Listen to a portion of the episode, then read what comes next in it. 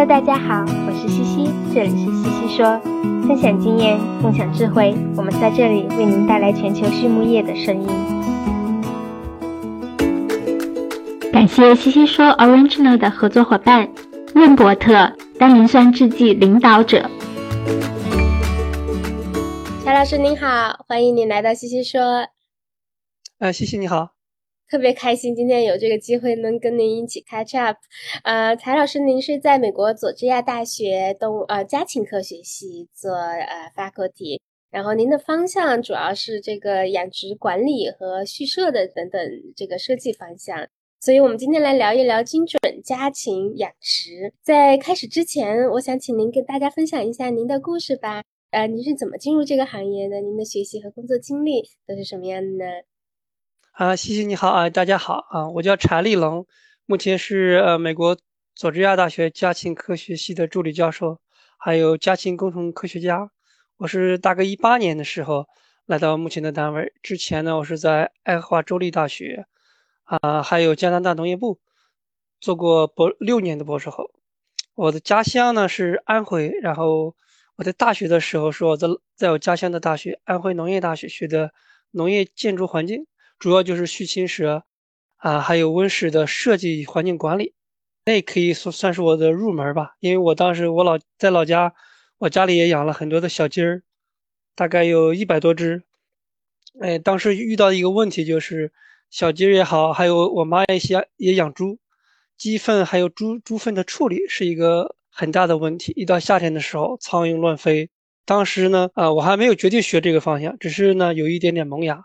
这个对我。大学选专业有很大的帮助。后来呢，我我真正进入这个研究领域是从普渡大学的学习开始。我零五年考到中国农业大学农业建筑环境工程系硕博连读期间呢，然后到美国普渡大学农业生物工程系进行联合培养，参与了一个特别大的课题，叫美国国家空气环境质量监测项目。那个项目是目前来说也是世界上最大的动物环境监测项目，叫 NAMS。一共是十呃一千五百万美元，有 EPA 啊监管。通过那个项目参与到了家禽，不光是家禽，还包括生猪养殖，还有奶牛的环境管理，还有监控。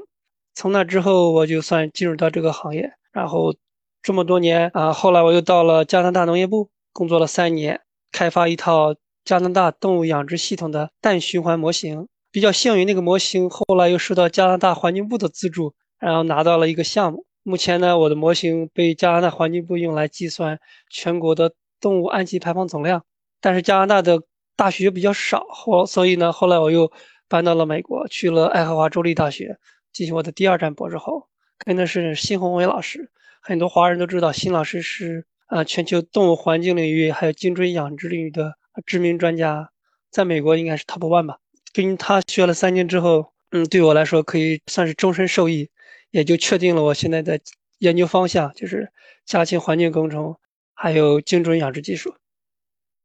特别有意思，这个农业建筑环境工程我都不知道有这个专业，所以您是呃，实际上所有畜种都有涉及过，只是说现在到了佐治亚家禽科学系，就更加的 focus 在家禽的畜舍上了，是吗？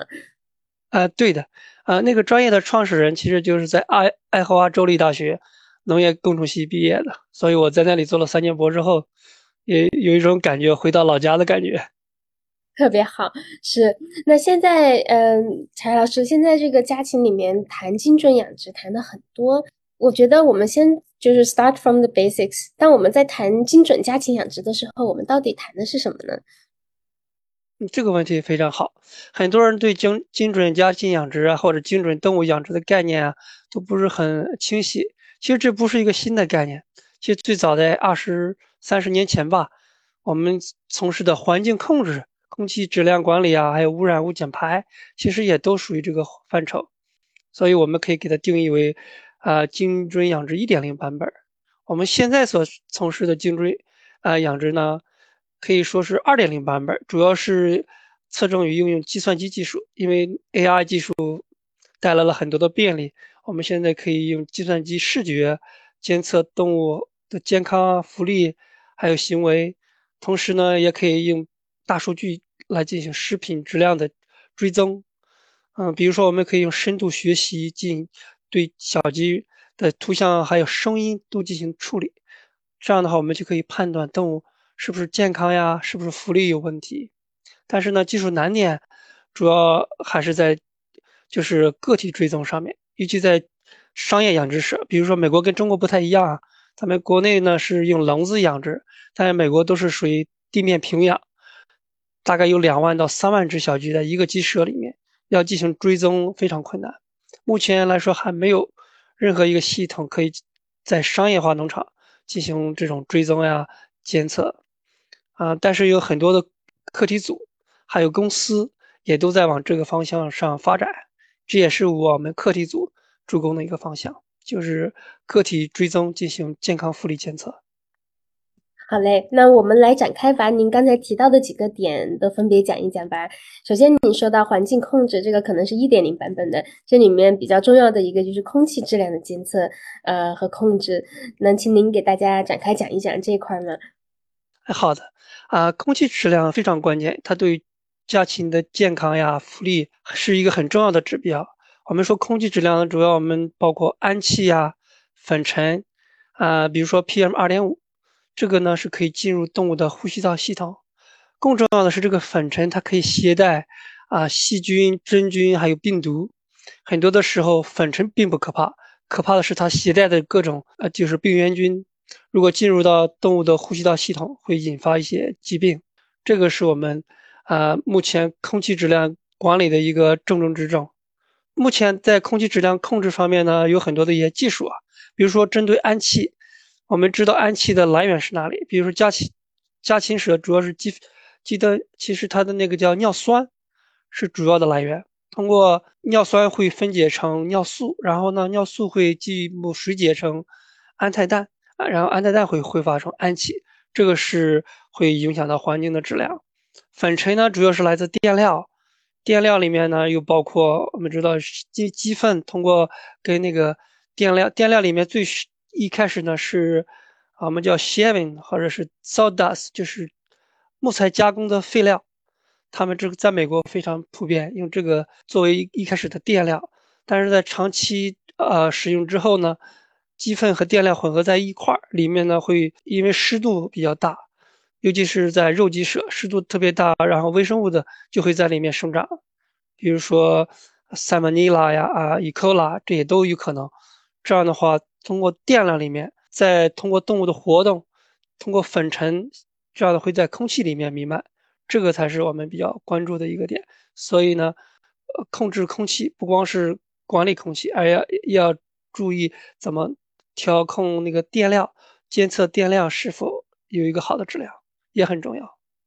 是，都是一体的。那在空气控制上，最近就是说常用的，或者说现在有什么新的？呃，工具或者技术去做这一块的优化吗？啊，最普通的方法就是通风，用英语说就是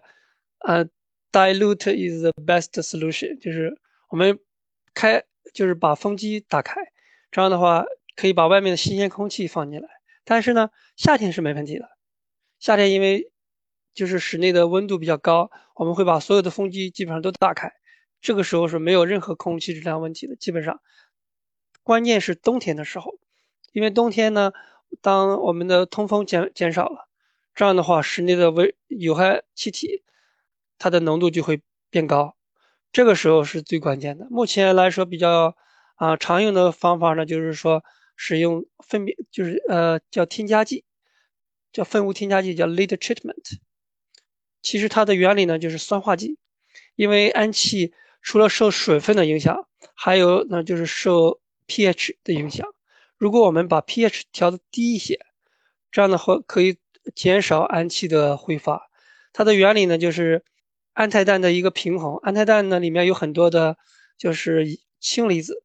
这个氢离子呢，如果给它碱性环境，更容易挥发出氨气，就是更多的 OH。如果给它酸性环境，比如说给它加酸，这样的话的，这样它的。氢离子会越来越多，这种情况下，氨态氮的环境是呃是状态是比较稳定，不容易挥发出氨气，这是一个办法。而针对粉尘呢，有，呃，我们也测试过很多不同的技术，比如欧洲，他们在室内，呃，有有一些就是过滤系统，还有呢，就是这两年，呃，最早是美国农业部开发的一套叫静电除尘装备，比如说在鸡舍里面安一套高压静电除尘，它是负电的，如果是正电的话就非常危险。它是利用的原理就是高压负电，我们通过对空气中粉尘进行呃电击。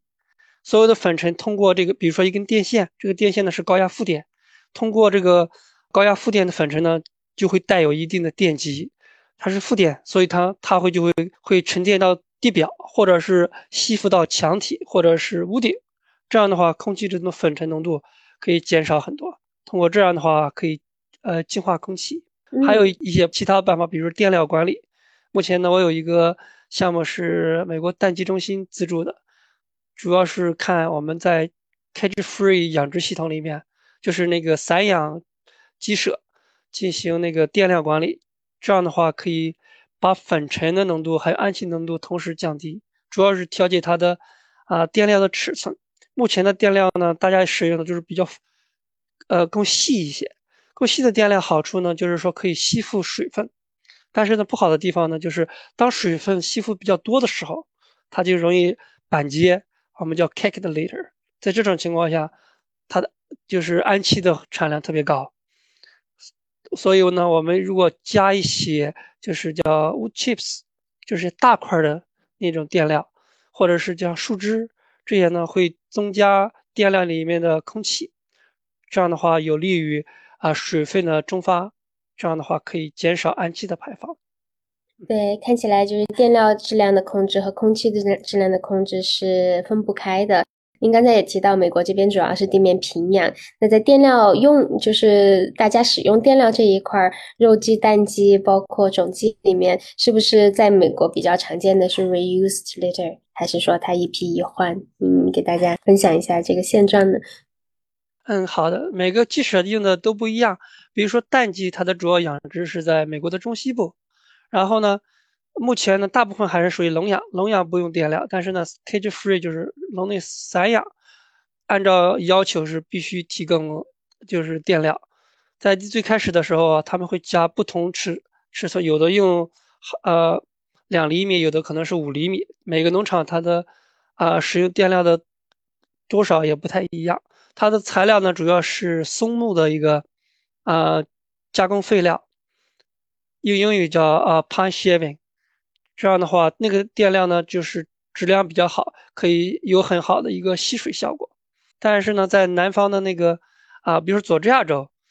这个州里面还有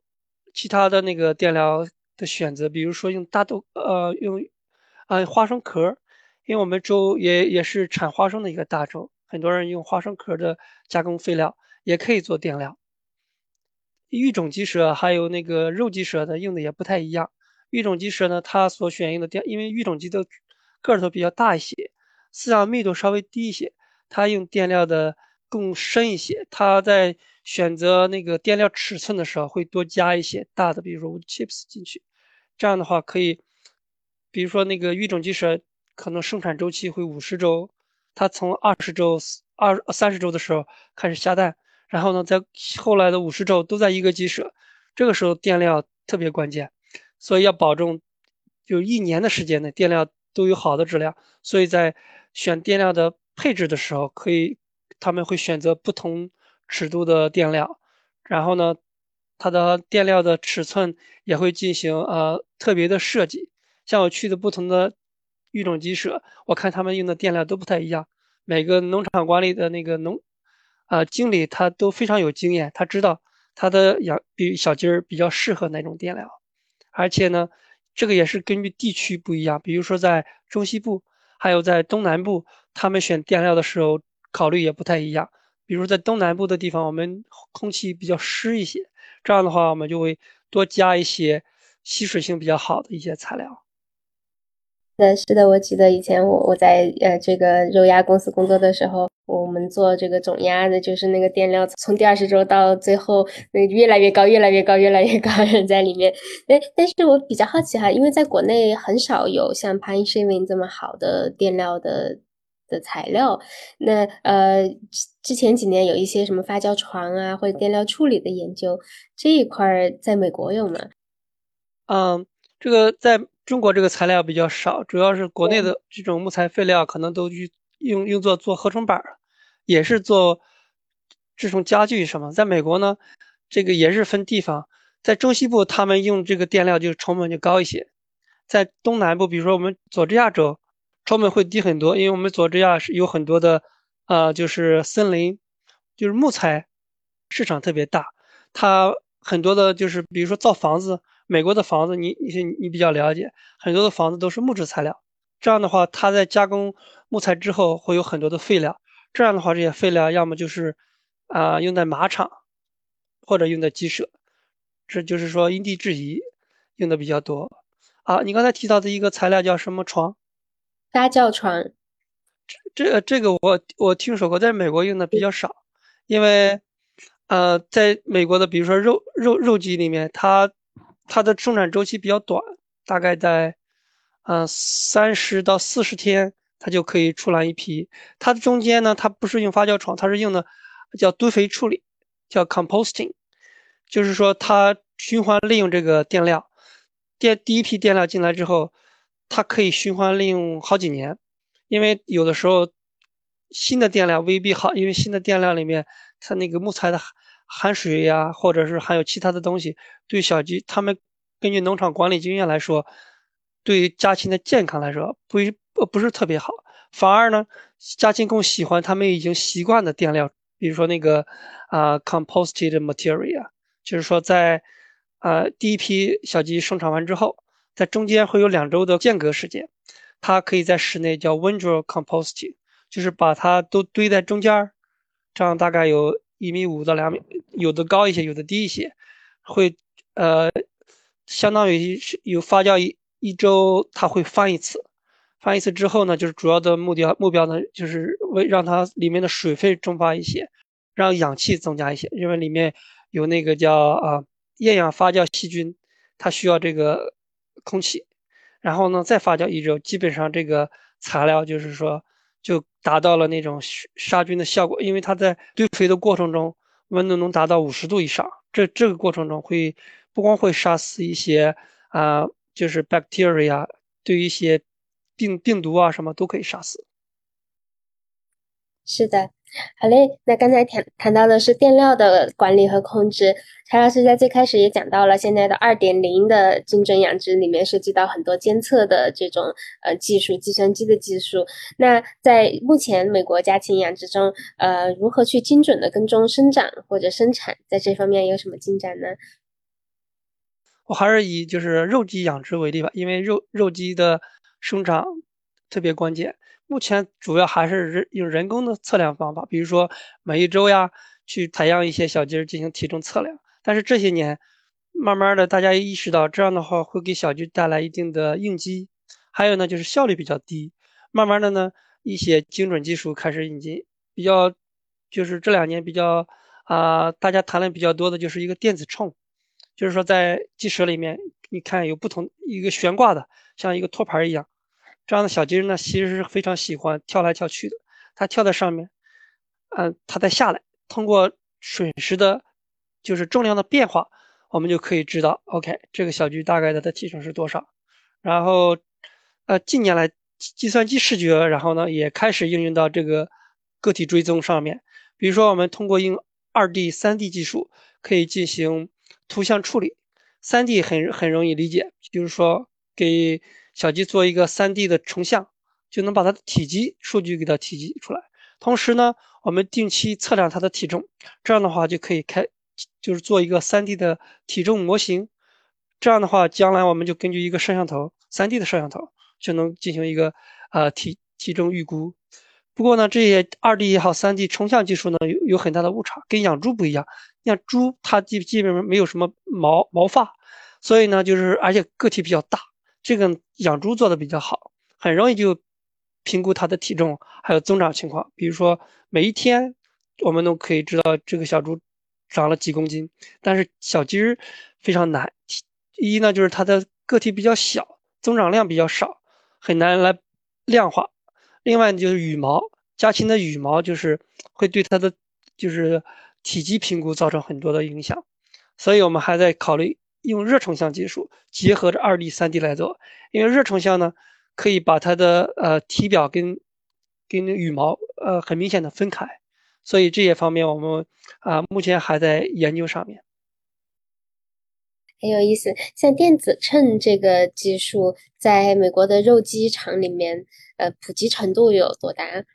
大家都基本上在用了吗？还是说是刚开始？还没有完全普及，因为很多第一呢，它也要一套系统也要花几千几千块钱，但是这个方面是方面，但是呢，目前啊，美美国呃养殖户他不认为对他来说这是一个问题，因为养殖户他雇一个人可以管四五栋鸡舍。就是一栋鸡舍大概有两万只鸡，相当于一个工人可以管十万只鸡。如果我们用电子秤的话，就，确保要培训这个工人，这个农场的工作人员他会使用，因为他有时候要设计跟电脑连接下连接起来，就是要要求有一些啊电子或者电脑的背景，这样的话对他来说是一个烦恼。另外呢，就是一套系统可能呃几千块钱，如果他有好几个鸡舍，这个成本就。可以上万了，这个问题呢，就是说谁来承担这个费用？目前美国的肉鸡养殖模式是这种叫 contract 制，你你可能比较了解，比如说大的家禽集团泰森啊、Purdue，他们呢会跟不同的小型、中中型农场进行签合同，他们是一种合同制。大的公司呢叫 integrator，小的公司呢叫 contractor，他们俩是就是合作来，所有的鸡苗还有。就是饲料呀、疫苗啊，什么都由这个公司来提供。这个农户呢，只是负责提供鸡舍，所有的设备呢也是农户来提供。如果要使用这种新型的技术，还有电子秤也好，或者是其他的系统也好，这个费用谁来出？他们也还没有达成一个很好的一致，所以在这方面普及程度还不是很高。是的，那像种鸡方面，就是我在想电子秤在种鸡方面，因为育成鸡，呃，您知道每周都要称重，保证它在那个那个 growth curve 上，这个就特别花人人工和精力，然后鸡也大，也也要抓，嗯，这个应该在种鸡里面使用，可能性价比会比较高。对对，因为因为种鸡 breeding，他们那个农场的话，它的成本更高一些，他们很想知道它。想精度精准的测量，因为它的生产周期跟它的体重有很直接的关系。比如说我在 Tifton 有一个商业的种鸡场做过实验，他们当时也提到提到过这个系统，就是如果就是这个系统不是不是很贵，他们当然是愿意使用。现在就是说，嗯，想找一种可靠性，就是精度更高一些，然后呢成本没有特别高。这样的系统，比如说一个鸡舍投资一千到两千块钱来做这套系统，他们是完全可以接受的。因为育种鸡不一样，育种鸡他们的养殖成本特别高，而且养殖周期也很大。如果他们使用这套系统来说，对他们的回报回报率应该会会更高一些。我也我也这样想，嗯，那柴老师，嗯，不管是电子秤也好，还是计算机视觉系统，或者热成像技术也好，或者是其他的这种数字化的应用，你觉得这一些的数字化技术，他们能够在目前的家禽养殖的哪些环节能够给大家带来实际的价值呢？嗯，其实，在很多方面，它都有一定的实际价值。比如说，我们说体重测量，这样的话。农场能保证，因为它是跟，比如说，它的鸡要供应给沃尔玛也好，或者供应给麦当劳，它要达到一定的，啊，一一定要达到那个标准。如果有电子秤的话，他们就能够实时进行评估，然后来进行跟踪。比如说每天，它就就可以进行根据这个数据，或者是这个数据实时都可以传送给农场。如果发生偏差，比如说这个这批小鸡儿它的体重偏低了，可以提供一个报警系统。这样的话，农场的人就可以知道哦，我现在已经，呃，生产肯定有点问题，可以及时的检测是饲料的问题，是水的问题，或者是电量的问题，到底是哪个环节出了问题？他们能及时的啊检查出来问题，进行一个修复。这样的话可以减少它的啊经济损失。啊，另外一方面呢，就是啊，目前家禽啊福利。或不光是家禽啊，动物福利在美国和欧洲就是特别的敏感，大家都想保护它的呃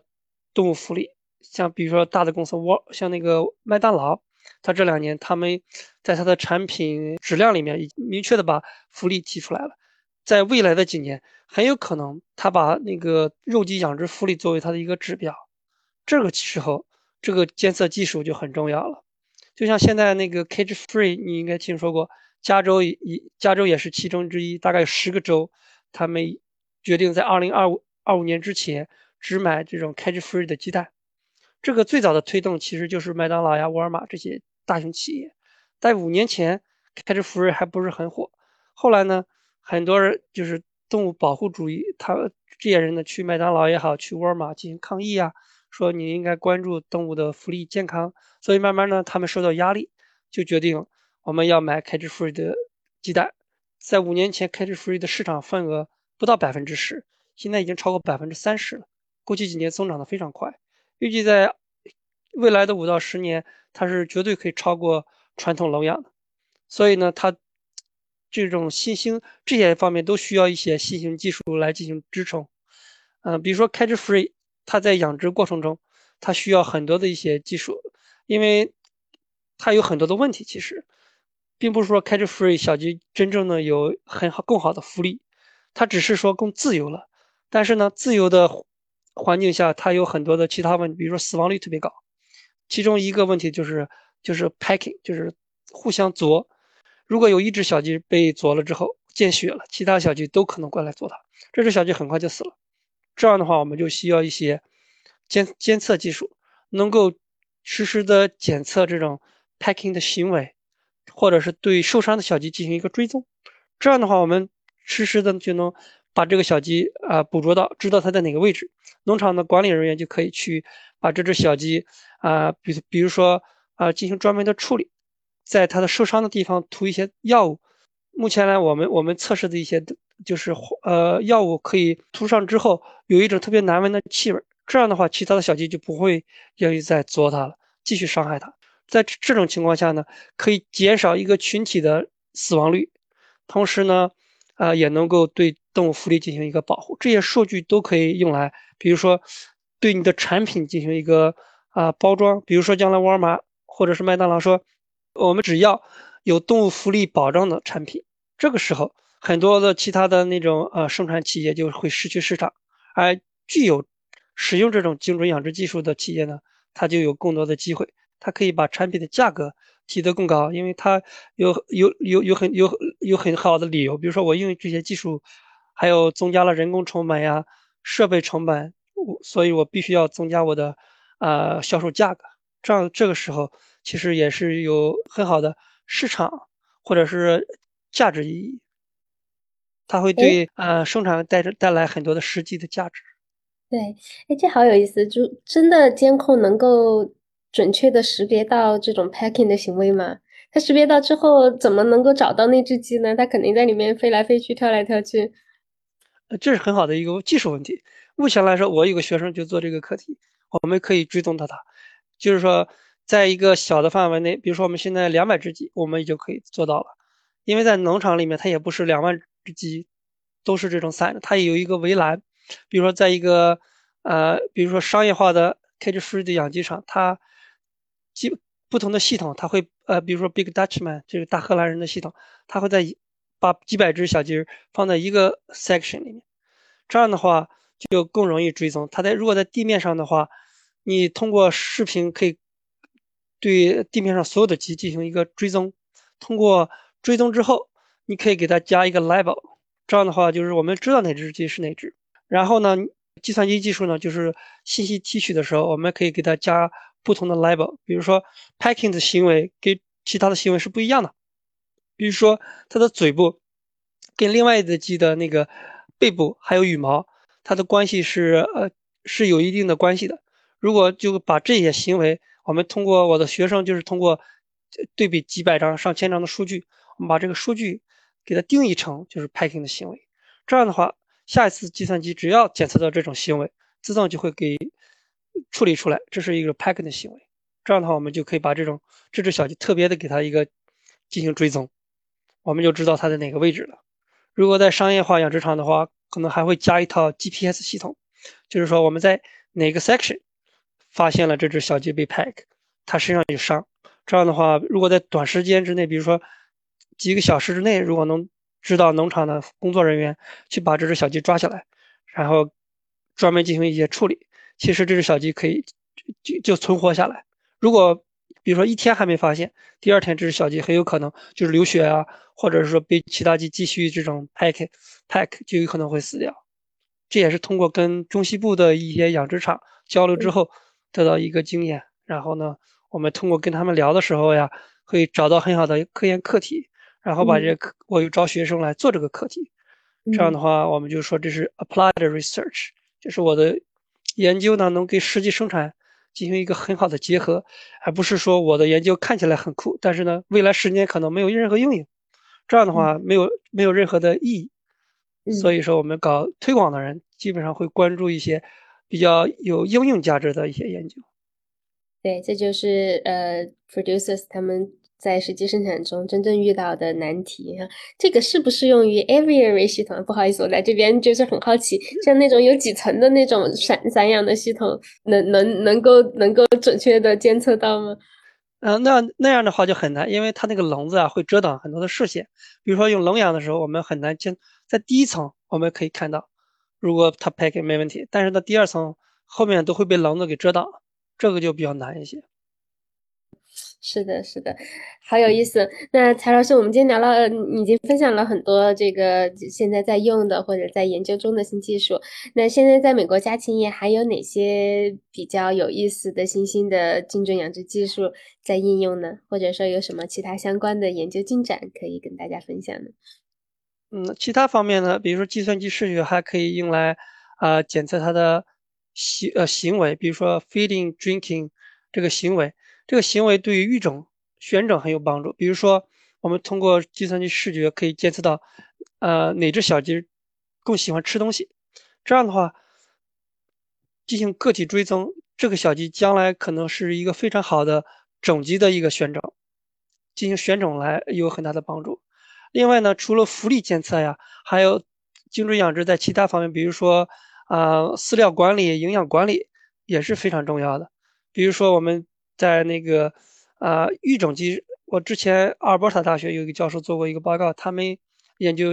一种就是 smart 这种 cage，比如说一个小鸡可以进去吃东西，在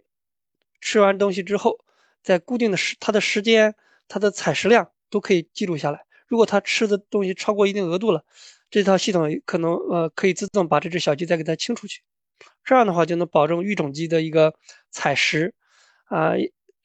还能呃，就是监测它的采食量，就是在科研方面，还有后以以后的育种方面有很多的实际的应用价值。还有呢，一些就是说啊，无抗养殖状态下，这个监测非常重要。像你你是这个领域的也是专家，你应该了解过无抗养殖，就是说抗生素。如果未来几年我们不用抗生素了，它的健康如何保证？这是一个非常重要的问题。这样的话，我们就。需要提供其他的呃技术保障，比如说精准的饲料管理、营养管理，比如说加其其他的添加剂，或者是呢对它的健康进行监测。而现在的健康怎么进行监测？我们也不可能让一个兽医师或者是呃懂兽医的人每天都去看。最好的办法就是一套自动的系统，比如通过监控它的行为。我去年做过一个课题，就是跟农业部一块合作的，就是在。啊，给它 challenge 不同的病呃细菌，比如说 salmonella 或者是其他的细菌的时候，在早期，它在 challenge 就是感染这种细菌呃或者是疾病之后，它的一个行为，看看它的早期的行为有没有和正常健康的小鸡的行为有没有什么差异？因为我们都知道，一个健康的鸡和一个啊不健康的小鸡儿，它的行为绝对是有差异的，从采食。饮水，还有每天的就是 locomotion，就是那种跑来跑去的这种频率都是不一样的。通过这些进行图像处理，我们可以量化它，比如说采食的时间、喝水的时间，还有在一定时间内的它的活动量。我们可以就是啊，用计算机分析出它俩的差异。这样的话，在未来的无抗养殖应用的时候，我们就可以用这套系统。比如说，发现这这一群一个鸡舍的小鸡明显比另外一个鸡舍的小鸡，就是采食时间更短，或者是它更萎靡一些，不爱动。这个时候，其实可能就是一个信号，这批小鸡可能会有一些健康隐患。这个时候呢，我们就可以给农场的人发发送一个信息，你应该去看一看。他们就是可以邀请一个兽医师，专业更专业的人来进行一个啊更细致的检查，看看确确实是不是小鸡生病了。如果是，这个时候他再用抗生素也好，用其他的一些治疗手段，这样起码能保证这个养鸡舍、养鸡场的一个经济效益。不然的话，这个农场的人他们可能有很多的担心，担心他们小鸡万一生病、万一死了，他们的利益虽然保险公司可能赔付一些，但是呢，他的合同可能会损失掉，这个是很大的问题。这个应该非常有应用价值，健康监测这一块，就是说，如果生病的或者是有 stress 的这种鸡群，它的整体的活跃度会降低，然后这个计算机监测就能够实时的或者每天的把这个数据给你，给给农场反馈过去，让他们可以去去进行下一步的治疗和管理。对，我觉得这些这些技术都是非常有帮助的，而且一定会在未来，嗯，在在咱们的行业更加的普及。那只要我们要 figure out，就是说，像您之前提到的，到底是养殖户来承担这个成本，还是说，呃，以食品公司，还是说 integrator 来承担这个成本，有一个好的系统了，那在行业中的各个角色，大家就都能够共赢了。嗯，好嘞，那嗯，柴老师，谢谢你今天的分享。在最后呢，有两个非专业的问题，想要听听您的想法。第一个就是在工作中，您有没有什么最喜欢用的参考资料或者方法呢？啊，这是很专业的问题。像我我们学校的数据库比较好，然后有时候我我查找资料的时候呀，要么在艾斯维尔系统或者是 Google Scholar，就是直接搜索。还有呢，就是 Google Scholar 可以进行一个设定，比如说我想看哪方面的文章。比如说 precision poultry farming，我把这个关键词输进去，这样呢，只要有一个相关的文章，它可以，它就会给我一个提醒，我就去看一下，是不是有我比较关呃感兴趣的内容。还有呢，就是说对不同像每个领域，你都知道哪些是大牛，这样的话，你就会更关注他们组的文章。我就把这个可以把研究研究人员的名字放在这个 Google Scholar 里面。然后呢，如果他们组有发表相关的文章，也会给我自动发一封邮件。这样的话，我就哎看一下这个牛人现在做的什么工作，做到哪一步了，有没有一个新的发现什么的。对，Google Scholar，然后用好这个 subscription 这种呃这种 notification 啊。最后一个问题，蔡老师，如果从您博士毕业开始算起，博士毕业到博士后，到自己进学校做老师这些年，嗯，回顾起来，如果想，如果您现在可以给刚毕业的自己提一个建议，或者说说句说句话，您会说什么呢？嗯，我会让提醒我自己更早一点关注动物养殖或者家禽养殖领域吧，因为我的背景是做工程的。是农业工程 （agriculture engineering），所以我最早期呢关注的领域就是更侧重于工程，比如说工程热力学啊、传热传制，还有环境领域，比如说温室气体减排、氨气减排，它对大气环境的影响。但是呢，呃，从因为我的背景是农业工程，如果更专注于工程领域、环境领域呢，我的东西肯定是不能真正搞大气环境的人相比。所以过去几年应该说也走了一些弯路。如果还有机会的话，我会一毕业可能就投身于动物养殖、家禽养殖领域，这样的话就能够了解更多的养殖领域的一些环一些问题。现就像现在我们搞精准家禽养殖，其实它的技术难点不是计算机，不是工程，而是家禽本身。因为很多人像计算机，像 Google 呀、Amazon 这些，他们有很好的 IT scientist，但是呢，我们现在缺的就是说。对动物行为、动物健康，或者是说动物养殖了解更多的人，我们如何把它的行为呀、啊生理呀，还有福利健康呀，给它进行量化，然后呢，把这些信息提取出来。所以，如果有机会，我想多学一学这些这些方面。像我每天也还会再读一些呃这方面的文章，然后啊，不管是学术领域的文章，还是产业界就是 industry 的文章，我都会看一看。看一看，就是说从哪些方面我能找到一些启发。他们有很多，比如说，呃，有一些农场的人，我我们通过做 extension 的时候呀，跟他们聊天儿，可以聊学到很多很多的东西。他们有十几二十年或者更长时间的管理经验，他们会分享很有意思的事情。这样的话，对我写呃 grant 就是申请课题也有很多的帮助。非常真诚的分享，谢谢柴老师。那说明动物养殖领域还是很有意思的，对吧？嗯，非常期待您在这一块的新的研究进展和应用。再次谢谢您，谢谢。